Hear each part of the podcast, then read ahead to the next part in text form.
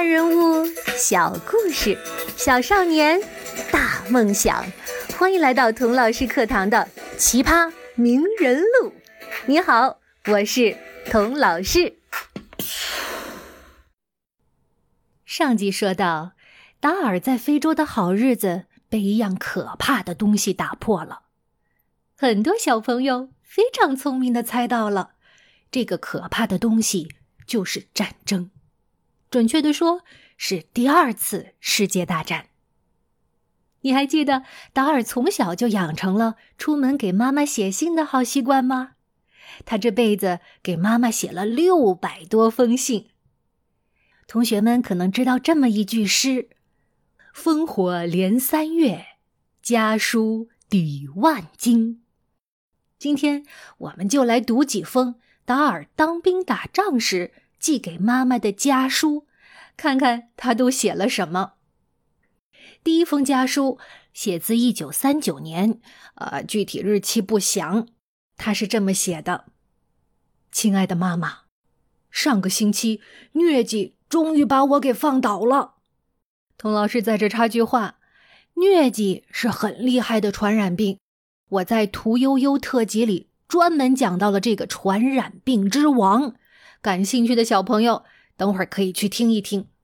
好，我们再继续读信。我躺在床上，头疼的厉害，发烧到华氏一百零三度。他们弄到一些神奇的新药，呃，叫阿迪平，能退烧。然后呢，他们又给我注射了奎宁。我两半屁股哪半都闲不住，一边注射阿迪平，另一边注射奎宁。呵，你看，达尔并没有报喜不报忧，生了病也不告诉妈妈。但是呢，他就是能把生病。也写得妙趣横生。好，我们继续来读信。妈妈，我估计你收到这封信的时候，英国已经宣布参战了。在这里，我们都成了临时军的军官，有警棒、皮带，还有各种秘密的指示。负责向我发布命令的英国军官，在一间闷热的铁皮小屋里工作。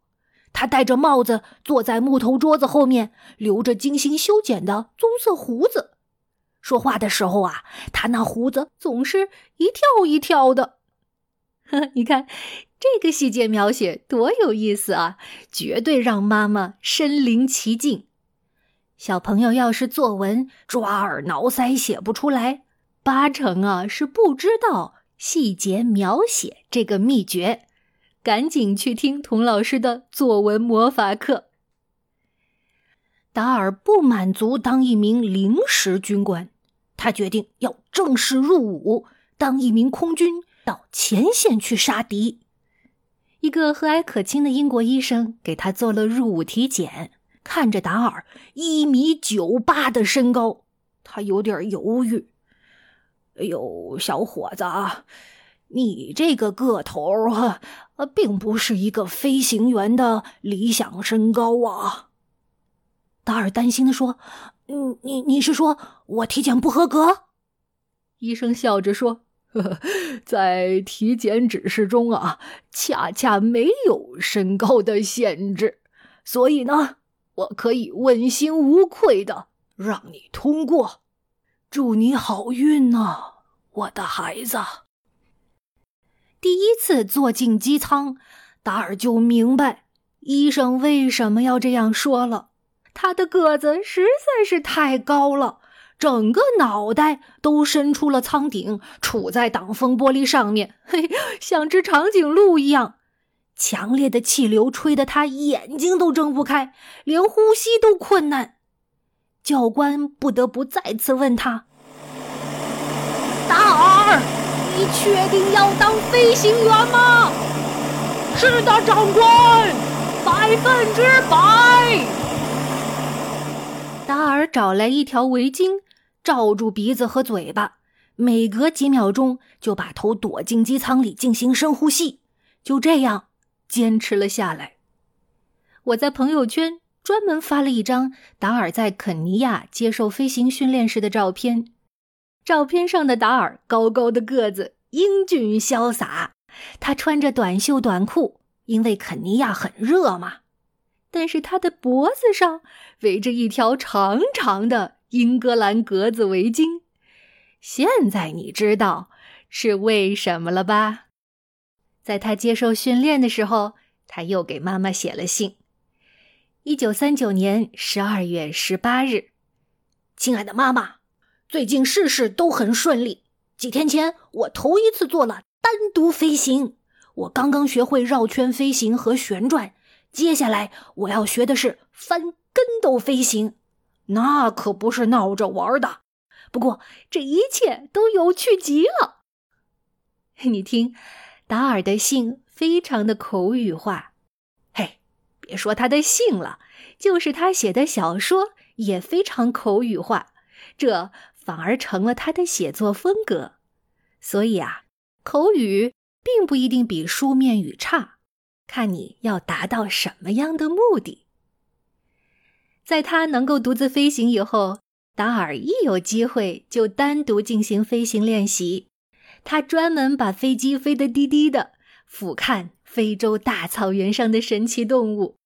为此，他还专门买了一本有插图的书。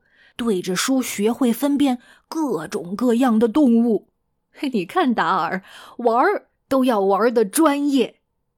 有一次，他在飞机上看见一只豹子，皮毛光滑的，就像一匹丝绸一样。他躺在一棵大树的树干上，俯视着下面正在吃草的黑斑羚羊，拿不定主意，到底吃哪一只为好。他看见上百头大象在一头魁梧的公象带领下，庄严又从容地走在非洲大地上。他看见一大群粉红色的火烈鸟把纳库罗湖都染红了。他还看见白雪皑皑的肯尼亚山，一眼望不到头。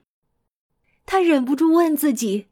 有多少年轻人能这么幸运，在这么美丽的大地上翱翔，而且连飞机和汽油，哈，都是免费的？达尔真是个天生的乐观派，不论情况多么糟糕，他都能从中找到光明的一面。六个月的培训结束。达尔刚刚学会开飞机，还没来得及接受任何空战的训练，就被派上战场了。一九四零年的九月十九日，达尔奉命驾驶格斗式飞机，由埃及的阿布苏维尔机场飞往利比亚西沙漠的第八十中队。在最后一段航程，由于司令官指错了方向，他在空中迷了路。那时天越来越黑。他的燃料越来越少，达尔被迫试图降落在沙漠里。他祈祷自己能有好运气，不要撞上石头。可是这一次他没那么好运了。飞机起落架撞上巨石，机头猛地插进沙子里，达尔的头“咣”的一下猛烈地撞到了反射镜，脑袋开花，鼻子都陷到脸里面去了。两眼突然一黑，双目失明。紧接着，砰砰两声巨响，左右两个油箱爆炸。可是达尔当时一点儿也不觉得疼，只想啊，美美的睡上一觉，让这个世界呀，嗯，见鬼去吧。可是，熊熊的烈火。从他脚下窜上来，把他一下子又烤醒了。他拼了命的从机舱里挣扎出来，使出吃奶的劲儿往外爬。他正爬着，突然身边又响起乒铃乓啷的声音。原来大火引爆了飞机上的机枪子弹，一千发子弹哒哒哒哒哒哒哒哒哒，全打在了达尔的身边。不可思议的是。这一千发子弹居然一发也没有打在达尔的身上，看来这些子弹真是长眼睛，认得自己人。达尔虽然被烧伤，头骨错裂，严重脑震荡，但是他居然奇迹般的获救了，八个星期之后，他恢复了视力；五个月之后，他坚持回到了战场。他在欧洲战场一下被调往希腊，一下被调往埃及，一下又被调到了巴勒斯坦。有时候连着一个月，天天要上天执行任务，打下了好多德国的轰炸机。可是，在利比亚坠机遭受的脑震荡给达尔留下了严重的后遗症，他开始剧烈的头疼，在飞机急速转弯或者变速的时候啊，甚至会产生短暂的失明。他再也不能上天作战了，于是作为残疾军人被送回了英国。他参军入伍时被授予的军衔是空军一等兵。排在下士的下面，都不算是军官。短短两年，他已经升为空军上尉，再往上就是少校了。当年和他一起入伍受训的十六个学员，跟他一样，都是某个大公司外派在非洲的年轻人。这十六个人当中，十三个在两年之内都阵亡了。达尔幸运吗？哈哈，唉，他简直是上帝亲手拣选的宠儿。一九四二年，达尔回到英国，成了一名空军教官。空军副部长发现达尔不但勇敢，而且聪明，能说会写，很适合发展成外交人才，就把他调往美国华盛顿的英国大使馆。从尸横遍野的前线，一下去到了岁月静好、灯红酒绿的华盛顿，达尔是不是高兴坏了？不是，他恨透了这份新工作，觉得自己享受这样奢侈的生活，简直就是对战友的背叛。可是达尔不知道，等待他的是一个没有硝烟的战场。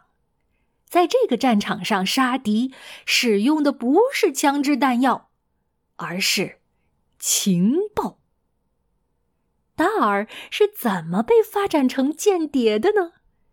哎，在二战中，英国和美国不是同盟国吗？一个英国人在美国当间谍，他究竟要做些什么呢？我们下一集再见吧。